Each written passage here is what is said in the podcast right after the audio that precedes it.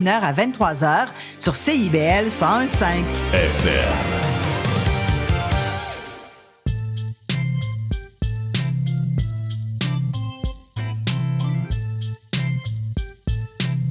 CIBL 101.5 Montréal.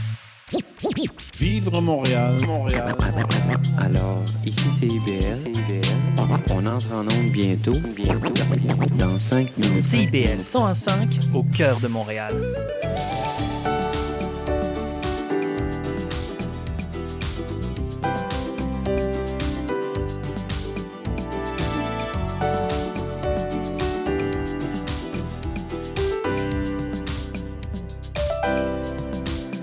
Bonjour et bienvenue à l'effet durable sur les ondes de CIBL. Mon nom est Maude Desbois et je suis votre animatrice.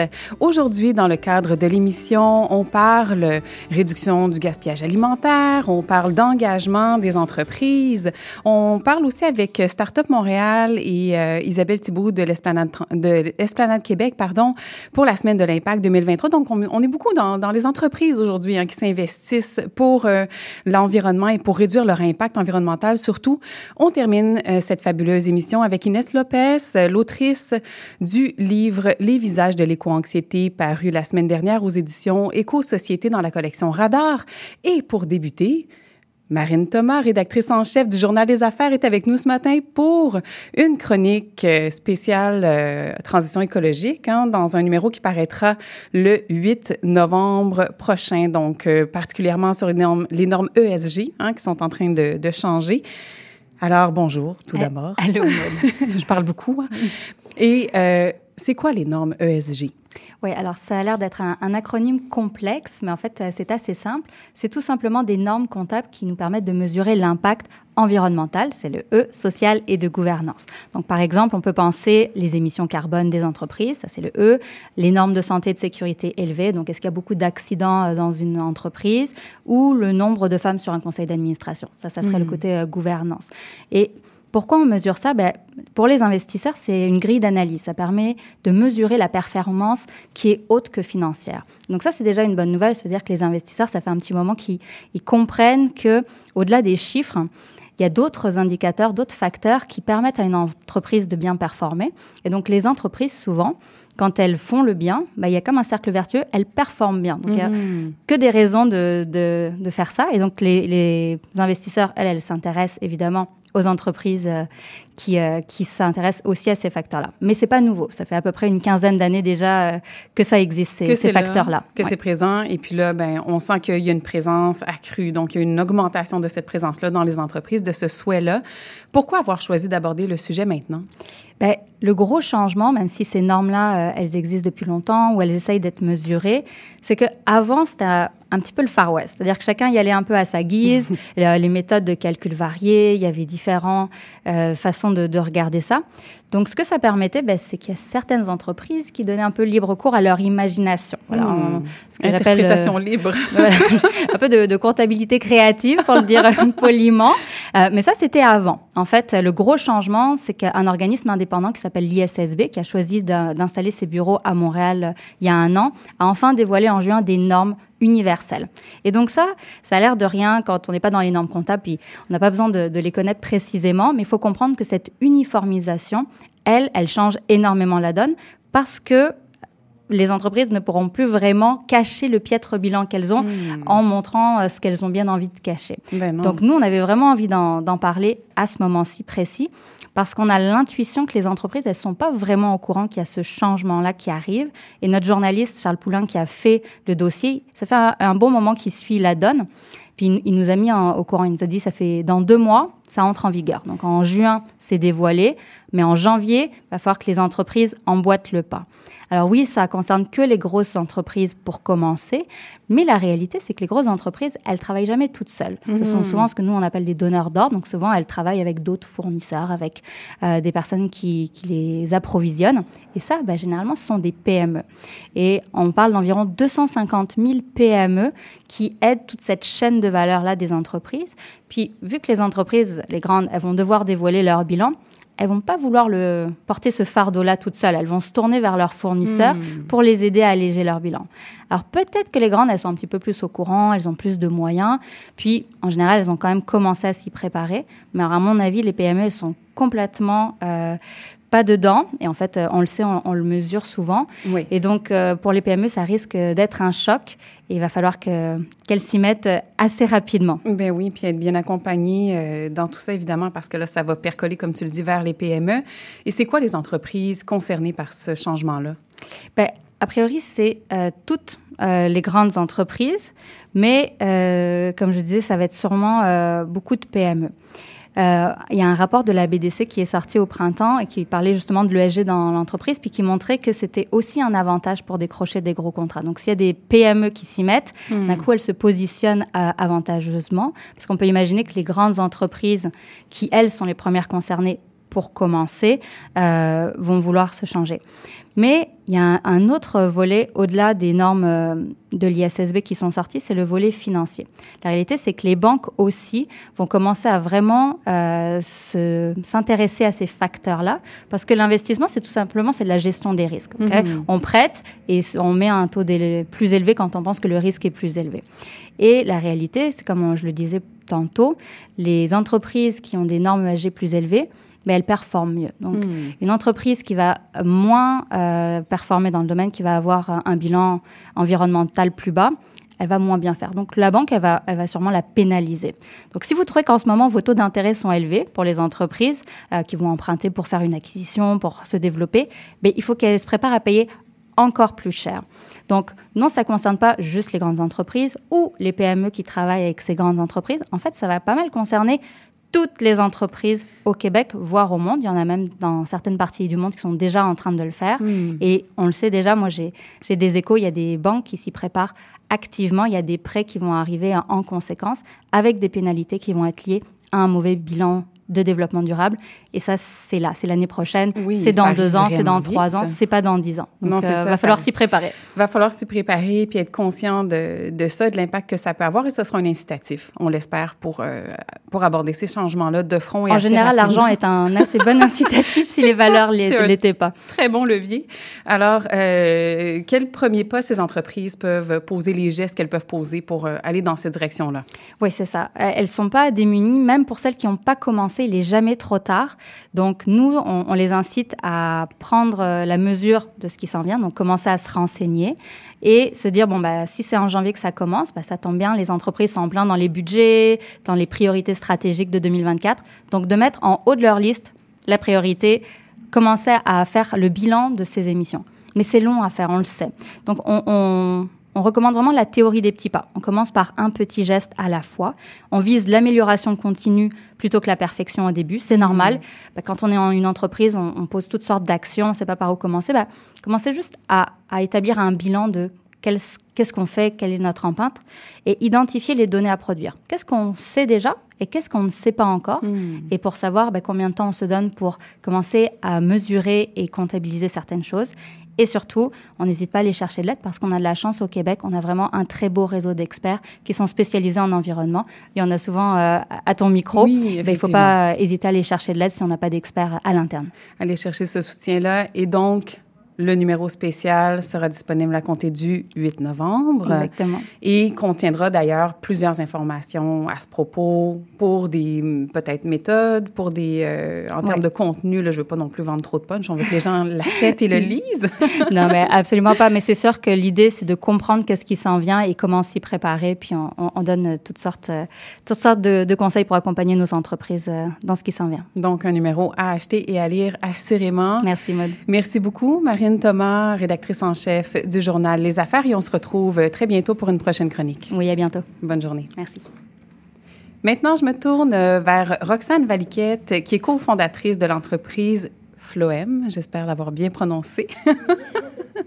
Et puis, euh, là, on continue dans, dans, dans les entreprises qui s'investissent justement pour euh, l'environnement en développement durable. On est dans la réduction euh, des déchets dans, et le gaspillage alimentaire également, là, en ce qui concerne plus spécifiquement ton entreprise. Donc, je vais me permettre quelques données avant de commencer, Roxane, si tu me le permets. Euh, donc, selon un sondage léger qui a été publié à la mi-septembre, 84% des Québécois s'inquiètent des effets du changement climatique. Donc, soit davantage qu'au Canada au sens large, euh, qui est compté à 72% mais ils sont aussi plus nombreux à agir face à cet enjeu-là, soit 68 des Québécois versus 61% dans le Canada au complet. Et au Québec, il y a plus de 1800 commerces alimentaires locaux euh, qui s'assurent, par exemple, que leurs surplus invendus sont sauvés au, quotidien, qui utilisent, entre autres, l'application Too Good To Go, une application que vous utilisez d'ailleurs euh, avec Floem, si je ne me trompe pas. Oui, exactement. Et en fait, juste pour mettre en contexte euh, rapidement. On va juste allumer ton micro. Merci, Maurice. Euh, ton micro est allumé. On va pouvoir t'entendre maintenant, Roxane Valquette. Donc, euh, c'est ça, juste pour remettre en contexte rapidement. Nous, Floem, on fait les infusions euh, boréales du Québec. Donc, on prend euh, toutes sortes de plantes qui poussent dans la forêt, cueillies à la main. Donc, aucune machinerie, vraiment une empreinte écologique très bon, là, si on peut dire. aussi, des ingrédients qui sont locaux, donc qui n'ont pas voyagé des centaines et des milliers de kilomètres. Donc, en partant, c'est déjà très local. Et notre but, c'est de faire, justement, de rendre accessibles les richesses euh, qu'on trouve au Québec. C'est ça, les richesses du territoire. Exact. Donc, on fait vraiment euh, des tisanes. Donc, nous, c'est un produit non périssable. Euh, puis, l'année dernière, on a fait un gros changement de marque, donc changement de logo, changement d'emballage complet. et c'est là qu'on a eu l'idée, dans le fond, de joindre Too Good To Go parce que, à un moment donné, dans la transition, il fallait, il fallait absolument arrêter de vendre nos anciens euh, emballages Pilki et mm. commencer les Floem. Mais là, on avait vraiment des surplus de certaines tisanes encore Pilki. Euh, donc là, il a, fallu trancher, puis on se disait, mais qu'est-ce qu'on fait avec tous ces emballages-là? Il y a certaines saveurs qui nous restaient, des milliers de sacs euh, qui sont vides, donc pas encore remplis. Mm-hmm. c'est là qu'on a eu l'idée de Too Good To Go, puis de les vendre là-dessus tout simplement. Euh, donc, ça fait vraiment euh, réduire, euh, réduire justement tous ces emballages-là qu'on aurait dû jeter à la place. Mm-hmm. Donc, une réduction des pertes, une, une réduction de l'empreinte environnementale par le fait même. Et tu parles des produits qui sont issus de la culture au Québec. Mais parle-moi de comment Floem contribue à la réduction des déchets alimentaires, parce que vous avez quand même euh, une collaboration particulière, notamment pour euh, certains fruits qui sont utilisés ou certaines parties, qui sont utilisées dans vos infusions. Euh, oui, dans le fond, parce que nous, c'est tout déshydraté, donc il y a quand même un, frais et une, empreinte énergétique qui est reliée au fait de déshydrater tout ça. Donc, quand on parle de baie, vu que c'est une haute teneur en eau, il faut absolument utiliser les, les déshydrateurs, donc de la chaleur ou du froid, dépendamment, pour euh, faire enlever toute cette eau-là, donc beaucoup d'énergie. on a trouvé un, un, nouveau fournisseur, en fait, que lui, euh, c'est une petite compagnie qui font des jus pressés à froid. Donc, c'est là qu'on a réalisé, ah, mais eux, dans le fond, ils vont jeter la pulpe. Après, ils donnent littéralement aux animaux parce qu'ils savent plus quoi en mmh. faire. Donc, euh, en, enlevant, en pressant le jus, on enlève une très grosse partie de l'eau. Donc, euh, il reste vraiment beaucoup moins d'humidité dans la pulpe. Donc, euh, ça prend beaucoup moins d'énergie à l'hydrater et on évite un déchet qui aurait été une perte. Donc, ça, c'est, je parlais principalement de la baie d'aronia qui est présente dans un de nos mélanges. ça nous a donné toutes sortes d'idées là, pour le futur, les prochaines années, pour peut-être même modifier certains de nos mélanges de façon encore plus économie circulaire. Là. Ben oui, pour s'adapter à ça. Et avant de, de, de voir qu'il y avait cette possibilité-là. Est-ce que l'économie circulaire faisait partie des plans d'affaires de Floem? Est-ce que c'était déjà dans l'air du temps de se dire comment est-ce qu'on peut faire pour réduire notre impact euh, environnemental? Oui, bien, on y pensait beaucoup, mais comme euh, dans le sens, il n'y a jamais une réponse simple. On se dit, mais comment nous, dans notre entreprise, ça peut s'appliquer, vu que euh, quand on parle, admettons, de thé de labrador ou de certaines feuilles, c'est de la cueillette directe, donc c'est pas de la revalorisation, admettons, d'une tomate ou d'un céleri. Euh, donc, on se disait, mais comment qu'on peut appliquer ça? On a quand même certains ingrédients euh, avec lesquels ça va être possible de le faire. Puis sinon, dans une échelle plus large, même nous, en fond, quand on fait nos mélanges, il y a vraiment une complexité au niveau de la texture des ingrédients. Donc, des parties de la plante euh, après le broyage. Donc là, on va justement, on a sorti un, récemment, en fait, la semaine dernière, un nouveau produit euh, qui, qui, en fait, on fait, après le broyage du sapin baumier, on retire les branches au milieu et on le rebroie pour l'inclure dans un autre produit qui aurait été, euh, au lieu d'être jeté. Donc, on est en train de trouver, en fond, d'autres produits euh, qu'on peut créer pour revaloriser certaines parties de la plante euh, qu'on aurait, euh, qu'on aurait dû euh, jeter ou mettre de côté. Là. Et comme là, le produit dont tu parles, qui serait fait avec la, la, la pulpe restant des branches de sapin baumier, est-ce que c'est déjà sur le marché? Oui, c'est ça. Ben, ça fait juste une semaine. Euh, C'est en fait notre infusion pour le bain. Donc, c'est un peu comme un sel de bain avec des plantes boréales. Donc, dans la tige, en fait, du sapin baumier, c'est là qu'il se retrouve le plus d'huile essentielle. Donc, ça aurait été vraiment dommage de, de devoir s'en départir. Mais à cause de la texture de la branche, on peut pas l'inclure dans nos mélanges. Donc là, on réutilise ça. On a créé vraiment un produit spécifiquement pour réutiliser, euh, donc justement, la branche de sapin baumier et même la poudre du thé du Labrador parce que euh, maintenant, on produit euh, en sachet, vraiment des sachets comme des poches de thé, qui requièrent beaucoup de tamisage. Donc, il nous restait une poudre concentrée de thé du Labrador qu'on pouvait encore une fois pas inclure dans nos mélanges. Donc, euh, c- avec ce produit-là, ça nous permet de réutiliser trois parties de trois plantes différentes là, et qui sont en- encore euh, très concentrées en arômes et en bienfaits. Là. Oui, parce qu'on peut bien s'imaginer que, admettons pour moi, que ma petite poche de thé à la maison avec un résidu, un résidu de poudre, ça n'a pas un grand impact, mais pour des producteurs comme vous, même si c'est de la production locale et à petite échelle, ça doit en faire quand même des grandes quantités. Ça représente quoi à peu près? Euh, ça représente plusieurs kilos quand même, là. Puis, euh, tu sais, nous, plus qu'on grossit, plus que ça en génère aussi. Donc, euh, c'est vraiment plusieurs kilos de matière là, qu'on parle ici. Là. Et là, vous avez euh, certains distributeurs. Vous avez des produits en ligne qui sont disponibles en ligne, mais vous avez aussi certains distributeurs qui sont situés à Montréal. Euh, oui, ben on vend euh, principalement en ligne, donc environ 50 de notre chiffre d'affaires est en ligne, parce que notre mission, c'est vraiment de rendre accessibles les ingrédients d'ici. Donc, pour nous, on trouve ça important que même si on n'est pas encore dans chaque ville, que les gens puissent procurer nos produits, des produits locaux d'ici. Euh, puis maintenant, on est dans 300 points de vente. On vient juste de rentrer dans euh, 9 Rachel Berry, dont 8 qui sont à Montréal. On est en train de rentrer dans les métros dans les prochains mois aussi. Euh, puis sinon, des, beaucoup dans les, des petites épiceries fines, des petites épiceries de quartier, épiceries cadeaux, principalement. OK, donc tranquillement, là, vous faites, euh, vous tissez des liens un petit peu partout sur le territoire, en plus de l'offrir en ligne pour s'assurer que, que les produits soient accessibles partout. Euh, et pour la réduction, mettons qu'on continue dans, cette veine-là, parce que j'imagine que ça continue de vous habiter en tant que, co-créateur de Floem, euh, qu'est-ce que vous envisagez? Au niveau de, des plans pour continuer la réduction de votre empreinte écologique en tant qu'entreprise? Oui, ben euh, a vraiment beaucoup de sujets là, qu'on pourrait aborder, mais si j'en choisis un en tant que petite entreprise, des fois c'est très difficile au niveau euh, justement des, des commandes quand on se fournit, admettons en boîte d'expédition et tout ça. Notre pouvoir d'achat est pas très grand, on n'a pas les grandes quantités, euh, pas des millions euh, de, de boîtes qu'on utilise chaque année. Donc ça serait tu sais d'y aller un pas à la fois. Puis pour nous, ça serait les boîtes d'expédition, notre prochain euh, cheval de bataille. Donc on aimerait ça changer de fournisseur pour euh, avoir un fournisseur du Québec, premièrement, donc qui produit ici, mais aussi en fibre recyclée, parce que le, le carton, c'est tellement facile à réutiliser, donc il n'y a aucune raison, euh, à part logistiquement et monétairement, de ne pas le faire. Ça serait vraiment un pas très simple. Après ça, il y a toujours plus de complications, donc ça prend des matrices précises qu'il faut faire. Donc, si on a... euh, une vingtaine de boîtes d'expédition, ben, il faut 20 fois créer ces matrices-là. Donc, ça représente beaucoup d'argent.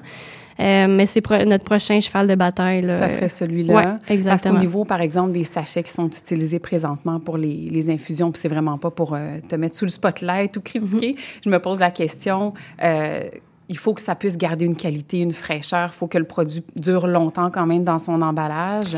Exactement. Je pense que c'est l'enjeu le plus difficile en alimentation parce que, par exemple, nous, dans la tisane, il faut qu'il y ait une barrière à l'eau, une barrière à l'oxygène. Il faut que le plastique utilisé, quand c'est du plastique, soit de grade alimentaire. Donc, c'est super complexe, euh, l'amalgame de, de, de tout ça pour arriver à un emballage qui est le plus éco-responsable possible, le plus euh, recyclable possible. Donc, pas juste, euh, c'est bon mettre un logo recyclable, mais que la chance qu'il se fasse recycler. Donc, tu sais, nous, dans, dans nos emballages en vrac, on est recyclage numéro 2. euh, le chiffre. Puis Oui. ça, c'est très important. Puis on n'en parle pas beaucoup, mais le chiffre a une grande importance sur euh, l'incidence. Est-ce qu'il va se faire recycler réellement à la fin ou non? Donc, le chiffre 2 a plus de chances de se faire recycler qu'un autre plastique, Exact. par exemple. Plus qu'on est proche du 1, ben, plus que de chance. Plus, plus a de chances Plus d'être... c'est facile, ouais. Plus c'est facile. Puis c'est vrai qu'en tant que consommateur, on peut comme facilement critiquer, dire, bon, ben là, pourquoi ils n'utilisent pas un emballage en papier, quelque chose de plus... euh, de, de, de, de- de moins plastique, mais là, tu le nommes. Oui. Il y a des normes à respecter. Vous n'avez Puis- pas le choix. Vous avez un- une qualité aussi à Exact. assurer. Puis on le fait au début. Au début, on voulait tellement être éco-responsable. Plus, on voulait aucun plastique. Puis ça nous a vraiment tiré dans le pied parce que les gens, ils lisaient pas qu'il fallait transiter dans un pot à la réception. Ah Puis oui. là, ils laissaient sur le pendant des fois euh, plusieurs mois là, comme ça, Mm. puis ça goûtait plus rien après. Donc, euh, on a essayé fort là, mais des fois, Il y avait- il faut faire des choix aussi là. Non, ben c'est ça. Vous avez quand même essayé des, des choses. Et est-ce que ça serait dans les plans, par exemple, ou est-ce que ça serait possible de fournir, par exemple, les plus petites épiceries euh, pour euh, des aliments en vrac, donc des quantités plus grandes euh, en vrac? Oui, ben on en a quelques-unes et on aimerait tellement ça, en fait, en avoir plus. Euh, nous, notre défi, c'est que c'est tellement léger, le- Mm. les feuilles de Labrador et tout, que le prix au kilo semble exorbitant, puis ça fait peur, de un, aux acheteurs, mais aussi euh, aux gens en magasin, quand ils voient quelque chose à comme 300 pièces du kilo, ils Ah oui, disent, OK. ils se disent ben, ben voyons, je... Mais alors, alors que, tu sais, ça peut remplir un gros pot maçon pour euh, 4 dollars, donc c'est Oui, même là ridiculement bas. Donc, euh, il y a vraiment des enjeux de perception et Ah aussi, oui. ben, on le voit aussi qu'il y a beaucoup d'épiceries zéro déchet euh, qui ont la vie dure en ce moment, qui ferment. Donc, il y avait beaucoup d'efforts qu'on avait déployés, puis on a des, des clients qui ont dû fermer aussi. là. Hmm. Donc, Ouais, euh, ouais. Non, c'est vrai que c'est une dure réalité en ce moment pour, euh, pour ces commerçants-là. Puis c'est intéressant que ce que tu dis par rapport à la perception du prix, étant donné que c'est si léger, euh, de voir, bon, mais qu'est-ce qu'est-ce qu'on pourrait mettre, qu'est-ce qu'on pourrait bien mettre en place pour que les gens comprennent, c'est à quoi ça Ouais. correspond. c'est un peu complexe. Mais écoute, euh, Roxane Valiquette, ah oui, c'est vrai, je voulais savoir, est-ce que vous poursuivez avec Too Good To Go? Est-ce que c'est quelque chose qui, qui est encore pertinent pour l'entreprise ou plus ou moins, étant donné qu'il doit y avoir un bon roulement, c'est pas des produits frais qui, qui risquent des grandes pertes? Je, je sais pas. Oui, ben on a, en fait, tout le monde nous, nous demande cette question-là, puis on a décidé pour le moment de, de poursuivre, même si on vend maintenant Floem tous les emballages, parce que pour nous, il y a quand même, on a, on a créé ces anciens emballages-là, qui, il y a eu, il y a eu de l'énergie, il y a eu de l'effort, c'est du plastique qui a été généré pour nous, puis pour nous, c'est vraiment important de pas juste le mettre aux poubelles. C'est pas- c'est vraiment pas juste une question d'argent, on, on veut juste pas faire ça, donc Mm. pour nous, on va continuer à vendre du Pilki pendant encore plusieurs mois sans problème parce que les gens, ils viennent, on prend le temps de jaser avec eux, d'expliquer qu'est-ce qu'on fait. On leur explique, on les remplit au fur et à mesure puis que le produit est frais. Là. Donc, Mhm. on fait aucun argent, ça, je, je l'avoue, mais euh, Au moins, il a n'y a perte. pas de perte puis euh, on peut discuter avec les gens puis ça nous fait plaisir. Oui, puis c'est beaucoup euh, dans, dans le, les pratiques de Too Good To Go aussi, l'espèce de, de collectivité, les plus petites entreprises aussi qui veulent, qui veulent euh, éviter les pertes le plus possible. Puis il y a toutes sortes de, de, de possibilités aussi sur cette application-là. Oui, là, de vraiment. trucs, de, de traçage aussi, de traçabilité sur le, Oui. le, le- le produit, son impact environnemental. C'est très facile à utiliser surprenamment. Des fois, les, des applications, ça peut faire peur à télécharger, mais Oui. moi, je le recommande vraiment euh, parce que c'est tellement, c'est vraiment facile là, de placer une commande, de se déplacer. Même nous, il y a des gens qui, qui nous ont dit qu'ils ont fait une heure et demie d'autobus même pour venir. Donc, Ah oui, c'est wow. vraiment impressionnant euh, à quel point les gens sont intéressés, puis que quand ils viennent, ils décident de se déplacer en entreprise parce qu'ils sont vraiment intéressés Hmm. aussi par la mission, par la réduction du gaspillage. Là, c'est euh, vraiment des belles valeurs. là. Et euh, en tant qu'entreprise, c'est facile également d'intégrer ces produits à cette plateforme-là, si je me trompe pas. Oui, en moins de 24 heures, on s'est inscrit, quelqu'un nous a appelé. euh, en, je pense en quelques jours, là, on était déjà tout inscrit, puis les gens commençaient à venir déjà. Là. Donc, Ouais. c'est- vraiment des belles avenues euh, pour toutes les petites entreprises, les, les commerces qui auraient envie de, de s'ajouter à Too Good To Go. C'est aussi facile pour le consommateur que pour euh, le- l'entreprise, le commerce qui a envie d'ajouter ces produits-là. Un grand merci à toi, Roxane Valiquette, je le répète, cofondatrice de l'entreprise Floem, à découvrir vraiment des beaux produits. J'ai été voir sur le site web, là, puis euh, une, une belle variété, ça semble de qualité, puis on a envie de les, de les sentir puis de les goûter, ces, ces Merci infusions-là. beaucoup euh, pour l'invitation, c'est vraiment apprécié. Avec grand plaisir. Une excellente, une excellente journée à toi. Donc, euh, juste euh, avant de quitter pour la pause, euh, en deuxième partie d'émission, comme je le disais tout à l'heure, on va recevoir Marie-Madeleine euh, Gianni, qui est gestionnaire euh, d'impact et réseau à Startup Montréal, et Isabelle Thibault, directrice générale chez Esplanade Québec. On parle de la semaine de l'impact 2023. Euh, donc, ils viennent nous partager les objectifs, la programmation de cet événement d'envergure. Et on termine avec les visages de l'éco-anxiété. Si vous n'avez pas encore été, vous cherchez ce magnifique ouvrage, euh, une super vulgarisation, un livre qui est très facilement navigable, qui est euh, a priori destiné aux jeunes dans la, collection Radar d'éco-société, mais vraiment accessible pour toute personne qui a envie de se familiariser avec le concept d'éco-anxiété, avec euh, des, pistes de solutions aussi, de sentir qu'on n'est pas tout seul à vivre ça, hein, qu'il y en a plusieurs et qu'il y a des, euh, des, avenues pour tenter de diminuer cette anxiété-là. Donc, euh, en fin d'émission, on sera avec l'autrice Inès Lopez pour en discuter davantage. Et maintenant, on s'en va vers la pause. On se retrouve dans quelques minutes. Du 6 au 12 novembre, célébrons les 20 ans de la Semaine québécoise des rencontres interculturelles pour souligner ce que nous avons en commun. 20 ans d'échanges pour tisser des liens entre nous, qu'on soit d'ailleurs ou d'ici. Participons aux activités organisées partout au Québec pendant la Semaine québécoise des rencontres interculturelles du 6 au 12 novembre. Toutes les activités dans votre région sur québec.ca baroblique rencontres interculturelles. Un message du gouvernement du Québec. Qu'est-ce que tu fais mardi soir? J'écoute Lire et délire. Tu connais? Non, c'est quoi? Lire et délire, c'est l'émission culturelle la plus déjantée de CIBL.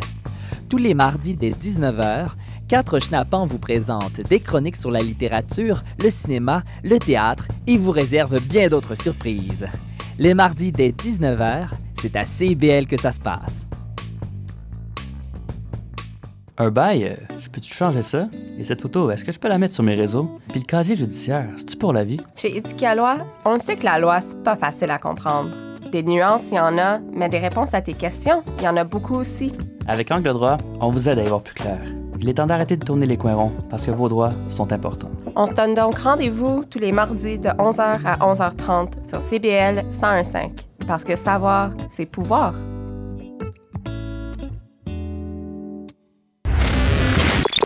La devise qui nous soutient n'est plus Québec, je me souviens. On va hurler et déconner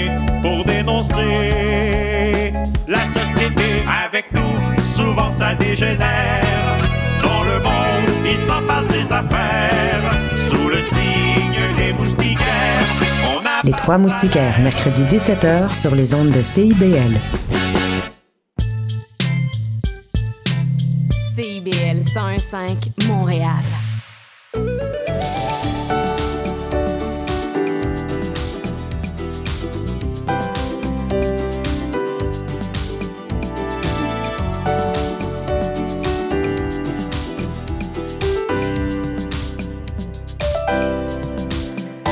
Voici de retour à l'effet durable sur les ondes de CIBL. Alors, nous voici en deuxième partie d'émission avec Marie-Madeleine Gianni, gestionnaire d'impact et de réseau à Startup Montréal, et Isabelle Thibault, directrice générale chez Esplanade Québec. Bonjour à toutes les deux. Bonjour.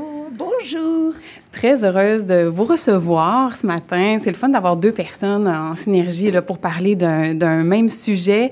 Et là, on, on discute de la Semaine de l'impact 2023. C'est la troisième édition du 13 au 17 novembre 2023. Je vends pas de punch rendu là. Tout va bien. Et bon, Startup Montréal, déjà pour le bien de nos auditeurs auditrices, qu'est-ce que c'est? Alors, Startup Montréal, c'est une organisation à but non lucratif et notre mandat principal, c'est de développer euh, au niveau du Québec et de Montréal euh, les startups, en particulier les startups en technologie, et en faire une référence mondiale. Donc, euh, vraiment un mandat très, très ambitieux. Oui, effectivement. Voilà. Et là, on parle d'Esplanade. L'Esplanade, c'est quoi, Isabelle? Donc, Esplanade Québec, c'est également une OBNL. On est un accélérateur. Donc, dans le jargon des, des startups, on est l'organisme, un organisme qui aide à accélérer euh, nos startups. Et nous, les startups qu'on accompagne, sont à 100 à vocation euh, sociale ou environnementale. Hmm. Ça veut dire qu'au cœur de leur modèle d'affaires, ils ont la résolution d'une problématique sociales ou environnementales, mais ils, ils peuvent être des OBNL, des coopératives ou des entreprises privées. Alors, on est un accélérateur. Un accélérateur, j'aime ça parce qu'on on a besoin d'aller plus vite. Des fois. Exactement.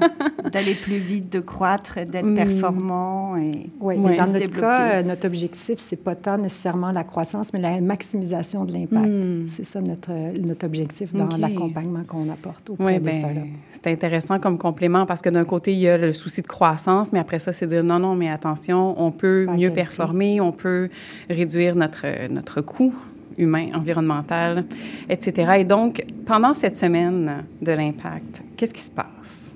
Il se passe plein de choses. C'est ce que j'ai déjà. Une belle programmation. oui, vraiment une programmation extrêmement riche cette année. Nous sommes très, très fiers. Nous avons une grande mobilisation des partenaires de l'écosystème, de plus en plus grande. La première édition, on était à 5. Euh, la deuxième édition, 8. Cette année, on a plus de, euh, de partenaires qui ont joué le jeu. On est à plus de 20 partenaires de l'écosystème, incubateurs, accélérateurs, institutions, organismes de financement qui se sont ralliés à cette cause. Et en fait, l'objectif principal de la semaine de l'impact et des autres initiatives qu'on a dans, dans toute l'année, c'est vraiment de développer et de promouvoir le réflexe impact. Hmm. Donc faire que l'impact devienne un réflexe, un automatisme, un peu comme l'air qu'on respire, Oui. euh, et que ça devienne euh, euh, quelque chose qu'on considère de manière systématique dans les programmes d'accompagnement des accélérateurs, des incubateurs, dans les modèles d'affaires des startups, euh, pour participer au développement et avoir un impact social et ou Hmm. environnemental bénéfique. Oui. Donc voilà. Donc, ça ne peut plus être exclu maintenant de. Exactement. En, en tout cas, c'est ce qu'on souhaite, c'est ce qu'on souhaite. Et euh, donc là, tu, tu dis que ça, à chaque année, ça a doublé finalement. Fait que là, l'année prochaine, on va s'attendre au double encore, on l'espère, de ces Ah, beaux on- partenaires. on, a, on a des objectifs très, très ambitieux, en Mm. effet. Et je dois dire que la programmation cette année est incroyable. On démarre le lundi avec une séance de lancement, suivie d'ailleurs d'un atelier animé par l'Esplanade et la Mm. Maison de l'innovation sociale. Oui. Tu pourras en parler un peu plus longuement, Isabelle. Et puis, on poursuit la semaine avec des fresques le mardi, euh, dont une qui est une première au Canada, une fresque des inégalités animée par Oxfam. Donc ça, ça sera le mardi au Centex, suivi d'un débat sur la technologie sauvera-t-elle le monde? Grande Mhm, question. Grande question, Et effectivement. puis, on a mercredi, jeudi des séances d'outillage, euh, d'apprentissage peer-to-peer, euh, centrées sur l'internationalisation des startups d'impact, le financement d'impact, d'autres thèmes. Et on clôt la semaine le vendredi avec une séance avec un focus plus particulièrement sur la mesure d'impact, qui est un autre thème qu'on aimerait voir de plus en plus développé. Et on pense que Montréal, sur ce thème-là, peut se positionner de Mhm. manière particulière au niveau mondial aussi. C'est un thème qui est très très peu développé encore, des indicateurs de mesure d'impact Oui. social et environnemental. Oui. Donc, euh, ça aussi, euh, on souhaite euh, qu'il y en ait davantage. Justement, ce matin, on j'étais avec Marine Thomas, rédactrice, de, rédactrice en chef du Journal Les Affaires, puis sort un numéro spécial sur ça, donc sur la mesure d'impact, entre autres. Ah, ça nous euh, intéresse. oui, fort, fort intéressant. Absolument, parce que si on, si on parle d'impact, on doit euh, automatiquement parler de mesure d'impact. Ben oui, Sinon, euh, sur comme quoi on se fait. base, Mm. exactement. Oui, exactement. Isabelle, donc là, on- euh, Marie-Madeleine disait qu'il y aura un événement animé par Esplanade Québec oui. et euh, la Maison de l'innovation sociale, la MIS. Exact. Donc, pour démarrer cette semaine-là, on pense qu'il était important de justement clarifier qu'est-ce que c'est l'impact. Oui. Euh, qu'est-ce que, il y a énormément de définitions, il y a plusieurs prises de position, mais en gros, euh, on, veut s'assurer que les gens, il y a une certaine mise à niveau, qu'on soit tous d'accord sur ce que c'est l'impact. Et on va aborder justement le sujet de la mesure d'impact également, les différents indicateurs qui existent au niveau international, puis quels sont les outils que nous, on utilise à l'Esplanade et à la Maison de l'innovation sociale pour outiller les entrepreneurs ou n'importe quelle organisation finalement qui veut être en mesure de, de, de mesurer son impact puis pouvoir le communiquer euh, Ben pas oui. juste à ses bailleurs de fonds, mais également à la population, et pouvoir s'auto-évaluer. euh, c'est le premier objectif, d'ailleurs, c'est l'auto-évaluation. Oui, ben c'est ça. Il faut commencer par, par soi. Exact. Peu importe le type d'évaluation. Et euh, effectivement, pour le grand public, c'est d'autant plus intéressant parce que les gens ont davantage envie de, de, de créer un sentiment d'appartenance avec une entreprise qui a un impact social et environnemental, Absolument. beaucoup, de beaucoup améliorer, si on peut le dire comme ça. Et qui peut profiter de, de cet événement-là, de ces conférences, ateliers, fresques? Alors, tous les événements sont gratuits, donc vous retrouvez la programmation sur notre site euh, Startup Montréal euh, sous l'onglet euh, La semaine de l'impact. Et en fait, cette année, nous avons décidé de nous concentrer particulièrement sur les startups, qu'elles soient d'impact ou non, et sur tous les acteurs structurants de l'écosystème, donc les incubateurs, les accélérateurs, euh, tous euh, les acteurs qui accompagnent ces startups dans leur croissance. En fait, ce qu'on a voulu privilégier cette année, c'est l'effet levier. On a pensé que justement, en se concentrant sur ces acteurs et sur les startups, cela permettrait vraiment de euh, diffuser ce réflexe impact de manière plus ample et bien sûr d'en faire bénéficier aussi tout un chacun, car euh, il ne faut pas oublier que ces startups, en grandissant, elles ont aussi un impact positif, on l'espère, à la fois social et environnemental. Mhm. Et Marie-Madeleine, euh, tu en as parlé un petit peu, les objectifs euh, visés pendant la semaine de l'impact. Qu'est-ce qu'on qu'est-ce qu'on vise? Alors, en fait, cette semaine, c'est vraiment un jalon dans un voyage plus ample. hein.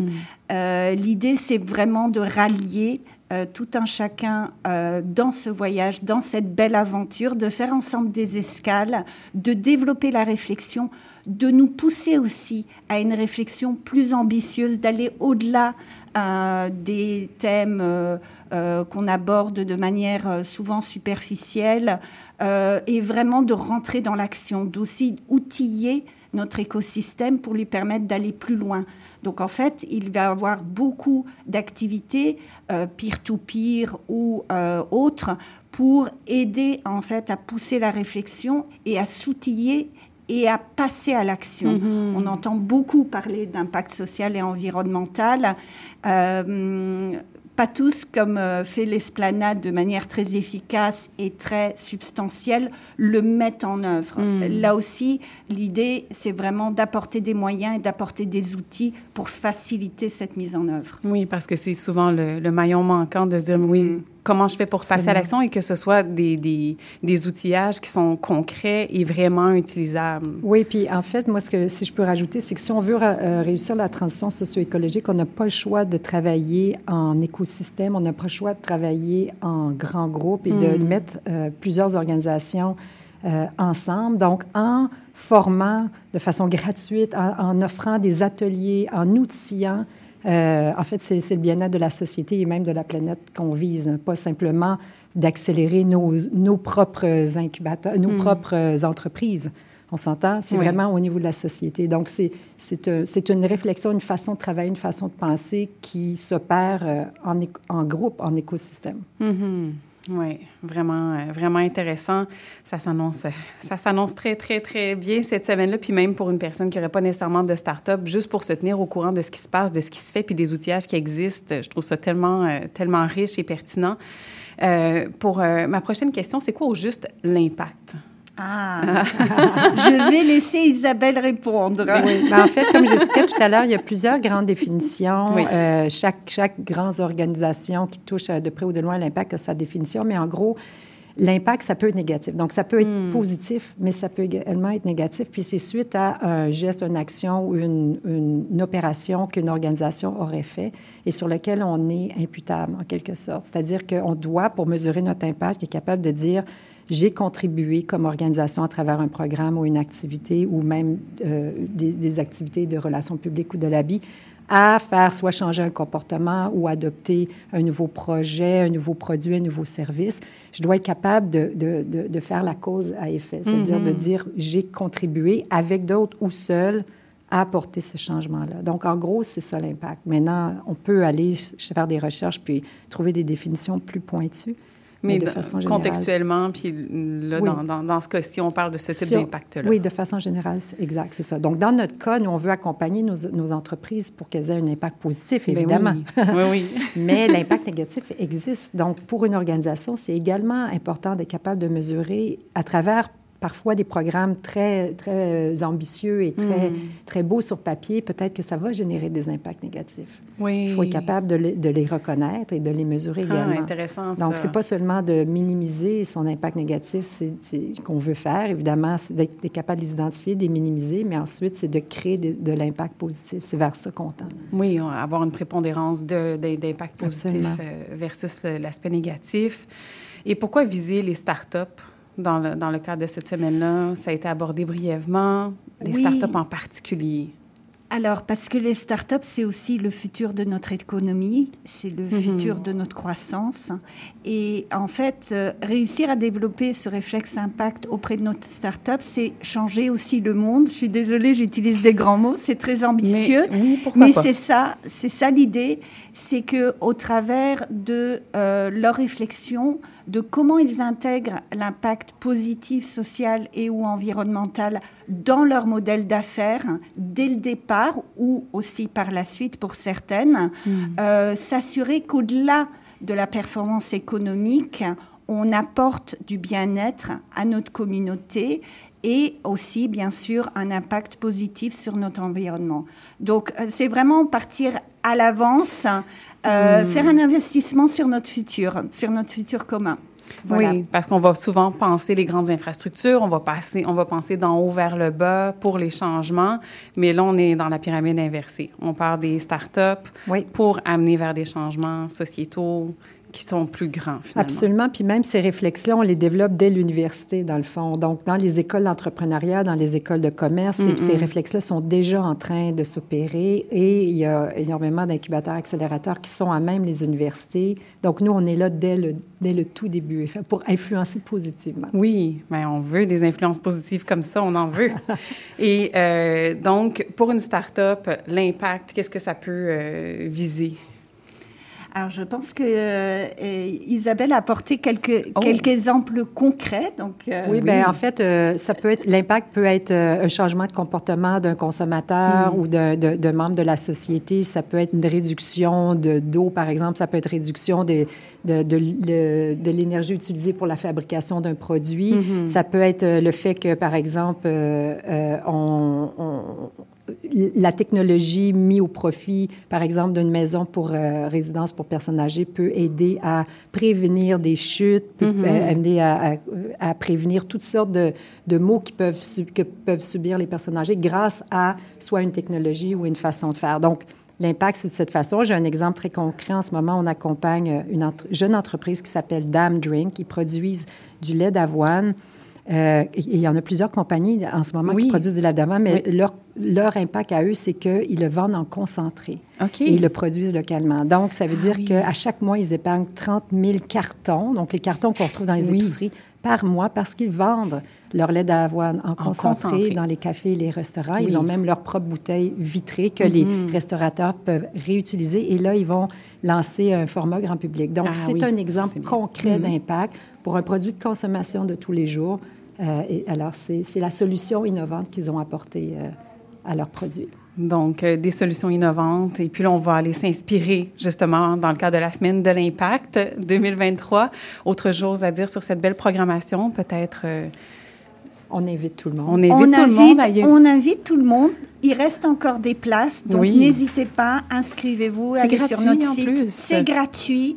Euh, on a, je répète, une belle journée de sensibilisation le mardi. Donc, pour qui Hmm. s'intéresse à l'impact, mais pas encore, disons, euh, dans cette thématique, euh, ne maîtrise pas encore tous ces aspects, nous avons une fresque euh, sur la biodiversité et une fresque sur les inégalités organisée au Santec euh, le mardi euh, 14. Donc ça, je pense que c'est un, un bon moyen justement de mieux comprendre le rôle que peut avoir tout un chacun euh, pour améliorer euh, en termes euh, sociaux et environnementaux euh, son apport. Et, et, puis le reste de la programmation est tout simplement fantastique. Donc on vous invite au voyage avec nous là, à Voilà. partir de la semaine prochaine. Eh bien, merci à toutes les deux, Marie-Madeleine Gianni, gestionnaire d'impact et réseau à Startup Montréal, et Isabelle Thibault, directrice générale chez Esplanade Québec. Une belle journée à vous deux. Merci beaucoup. Merci. Bonne journée. Bonne, journée. Et on termine en beauté avec Inès Lopez, qui est l'autrice du livre Les visages de l'éco-anxiété, paru dans la collection Radar des éditions Éco-Société la semaine dernière. Bonjour Inès. Bonjour Maude. Très heureuse de te recevoir au micro pour parler de, de ton livre, euh, pour faire en bref euh, ton, ton pedigree, si je peux le dire comme ça, ton CV. Tu es titulaire d'un doctorat en psychologie de l'éducation de l'UQAM. Tu travailles depuis 20 ans dans les milieux de l'engagement, de l'éducation à des enjeux environnementaux et sociaux, scolaires, de la santé. Tu fais de l'intervention psychosociale et culturelle. Et tu as travaillé avec des enfants, adolescents, adultes et familles dans différents contextes. Et c'est encore le cas aujourd'hui. Euh, tu œuvres encore euh, comme tel. Et donc, les visages de l'éco-anxiété, j'ai trouvé ça fantastique à lire. J'ai trouvé ça fantastique de voir le résultat final aussi, de, de, de, de son côté tellement ludique, comment c'est construit, séparé, illustré. Il y a un gros, euh, j'utilise un mot anglophone, là, empowerment, parce que je trouve qu'on n'a pas trouvé le mot exact en français pour dire ça, des jeunes. Euh, ça se divise en six chapitres et... euh, j'ai particulièrement aimé, si tu me permets, la boîte à outils pour l'éco-anxiété. Euh, en page 17, ça, ça- ça me faisait un peu sentir comme je suis le héros de, de mon histoire. Fait que, tu sais, allez à la page 107 si vous êtes ceci, si vous vous sentez comme ça, si vous avez ce besoin-là. Et d'entrée de jeu, je trouvais ça fantastique, justement, pour euh, encourager euh, l'utilisation de cet ouvrage-là selon nos besoins. Et je pense que c'est ce que tu as voulu faire, entre autres, hein, de rendre ça extrêmement accessible. Donc, Les visages de, ton, de, de l'éco-anxiété, c'est ton premier livre. Oui. Il est tiré d'une collection, euh, que je- comme je le disais, la collection euh, Radar. Est-ce que tu peux nous parler de cette collection spéciale d'éco-société?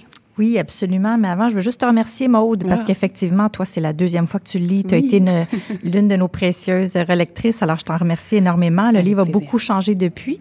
On a euh, réaménagé, coupé plein de choses, mais donc, je t'en remercie. Euh, oui, la collection Radar, c'est ça, d'édition Éco-Société. Euh, c'est de, l'idée, c'est de proposer à des jeunes de 15 à 19 ans des essais sur des sujets de l'art, des sujets qui les intéressent, environnementaux et sociaux.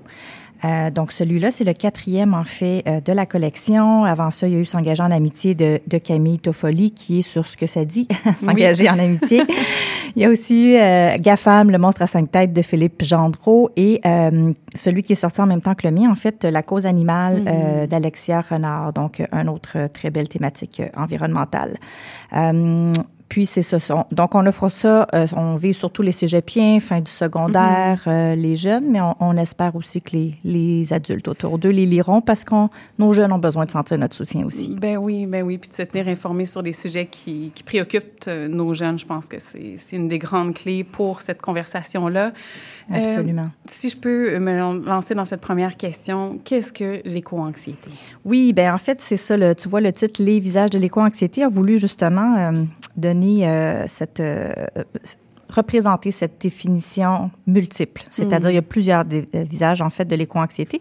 Donc, tout dépendant euh, de ce que les gens vivent, euh, soit directement ici comme ailleurs, ou euh, de ce qu'ils observent. Donc, c'est... euh, on, peut, on peut résumer ça, ou du moins, c'est la définition que j'ai retenue dans Mm. mon livre, euh, comme étant...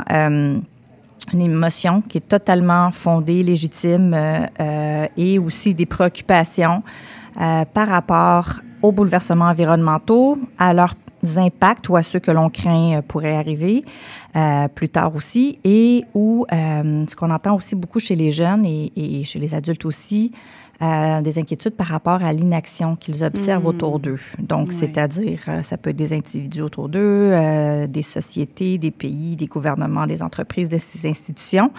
Euh, les jeunes nous parlent de ça aussi.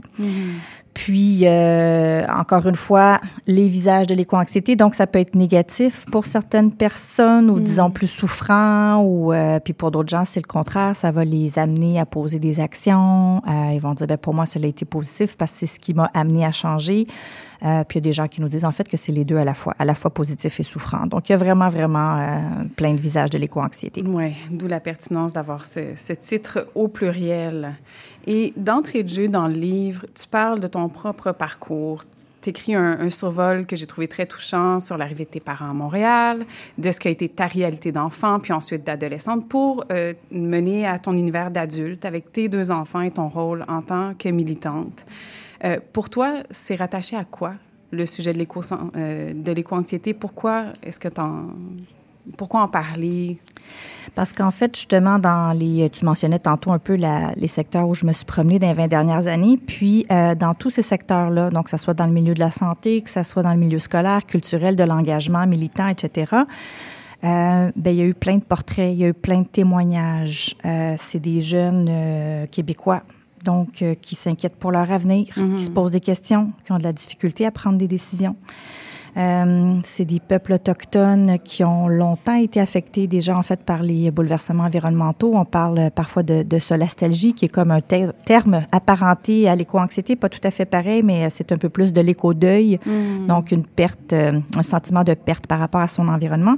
Comme on sait, les peuples autochtones en sont euh, affectés depuis longtemps, puis ben avec ça, ça mène aussi une certaine euh, éco-anxiété. Puis c'est pas toujours le mot que euh, qui est employé, évidemment, mais ces inquiétudes par rapport à, mais ça va être quoi la suite? Est-ce qu'on va encore perdre nos territoires, notre environnement, nos traditions? C'est comment nos conditions sociales vont, vont en être affectées? Euh, j'ai croisé aussi ben, plusieurs euh, Québécois d'origine pakistanaise, euh, sud-américaine, africains qui s'inquiètent pour ici, pour mm -hmm. ce qu'ils vivent ici, pour ce que leurs familles vivent au pays.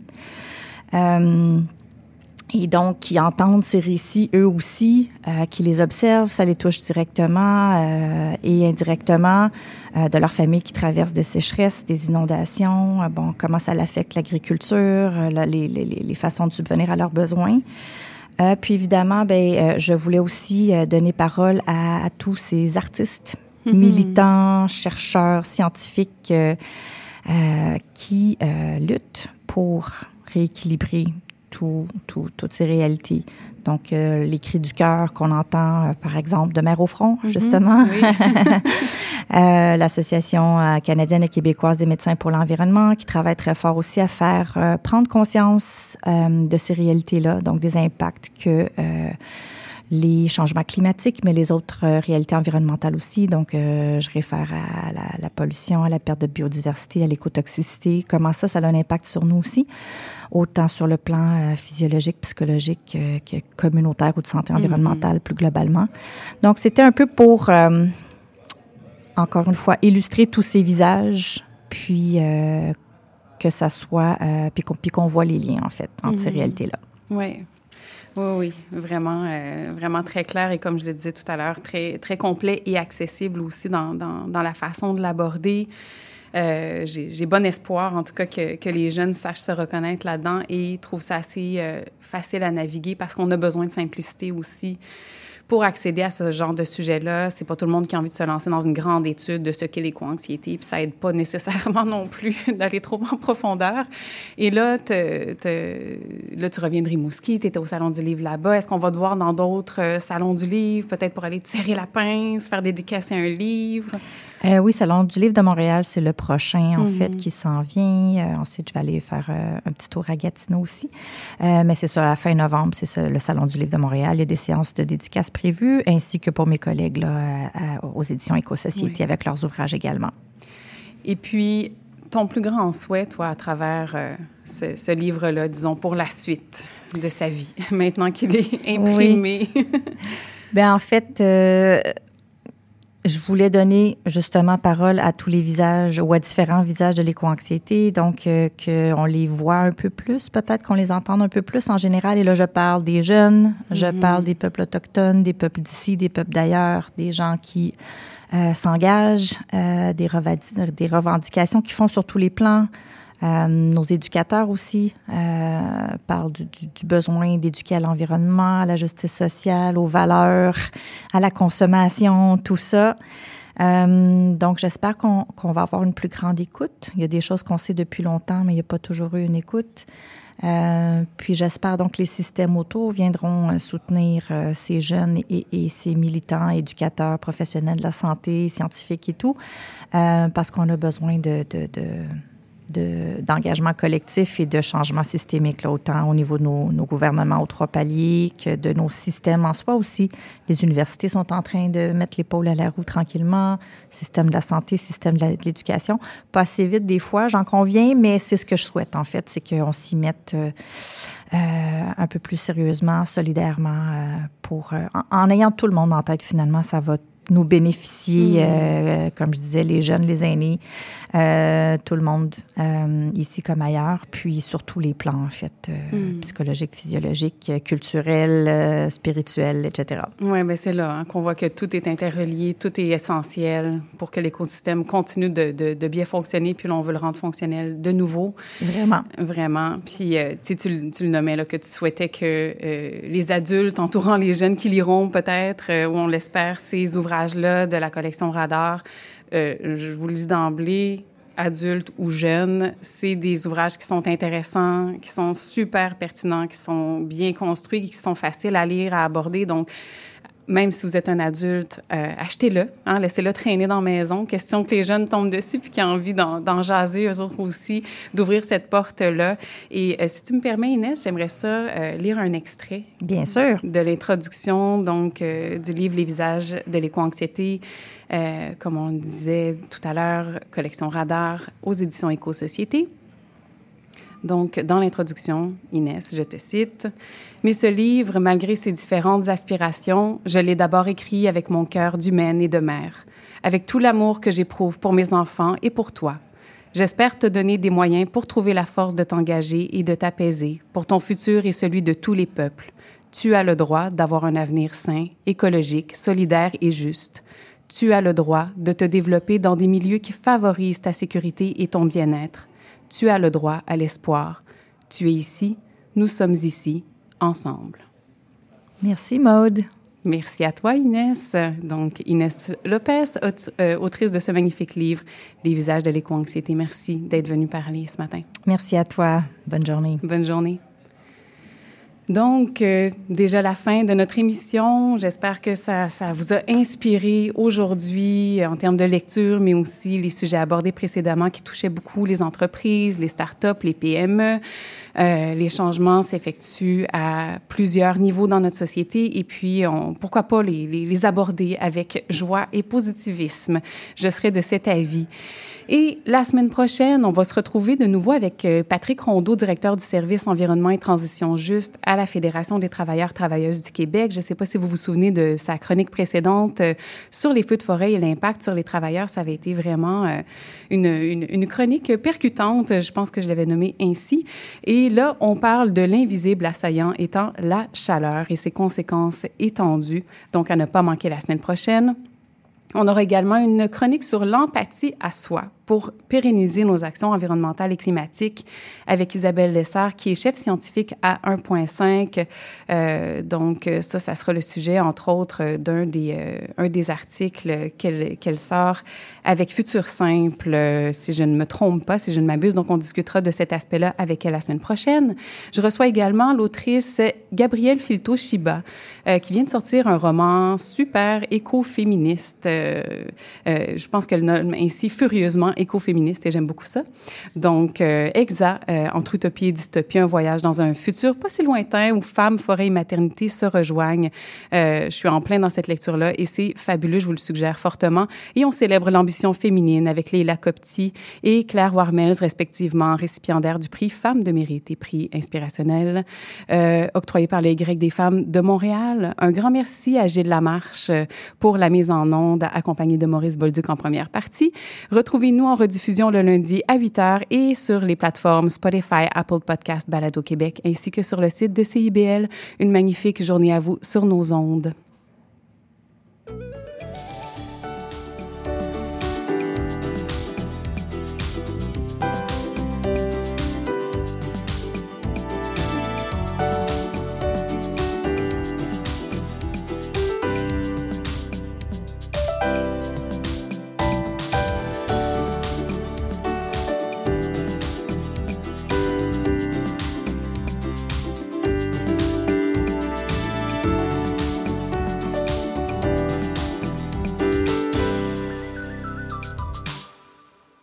Et oui, la vie de famille comprend son lot de défis. Ici Chantal Rodet, votre animatrice et coach familial. Je vous invite à écouter mon émission Au cœur de la famille, qui est diffusée tous les mercredis soirs à 19h sur les ondes de CIBL 101,5 FM Montréal. Chaque semaine, j'aurai l'occasion de vous partager des conseils et des anecdotes qui, je l'espère, vous donneront un second souffle pour vous aider à faire face aux défis que vous rencontrez au quotidien. C'est un rendez-vous tous les mercredis soirs, 19h, sur les ondes de CIBL. Les 30 Glorieuses, c'est le palmarès indépendant de CIBL présenté par moi-même, Caroline Boulet, tous les vendredis de 16h30 à 18h et en rediffusion le samedi à 7h30. Tous les mardis dès 19h, Lire et délire vous invite au rendez-vous culturel le plus déjanté de CIBL. Quatre chroniqueurs et chroniqueuses vous réservent bien des surprises. On vous attend mardi prochain dès 19h, en ligne ou sur CIBL 1015. Je m'appelle Charlie Mulot. Je fais du conte, j'en mets en scène et surtout, j'aime beaucoup en écouter. Tous les vendredis à 20h, je vous donne rendez-vous pour la cabane à contes. Chaque semaine, j'inviterai une conteuse ou un conteur pour parler avec moi de leur pratique et pour vous raconter une histoire.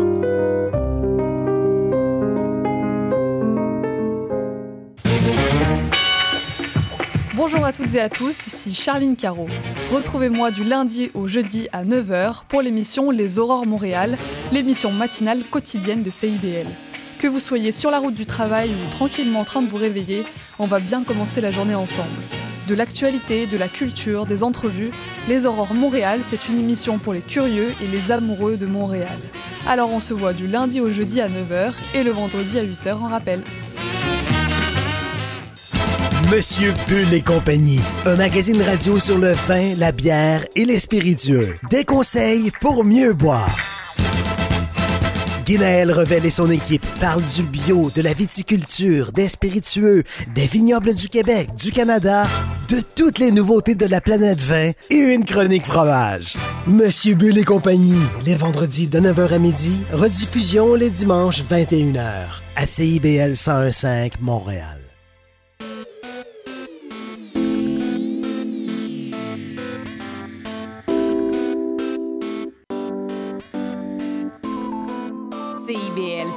101.5 Montréal. Vivre Montréal, Montréal. Alors, ici c'est IBL. On entre en onde bientôt, bientôt, dans 5 minutes. CIBL 105 au cœur de Montréal.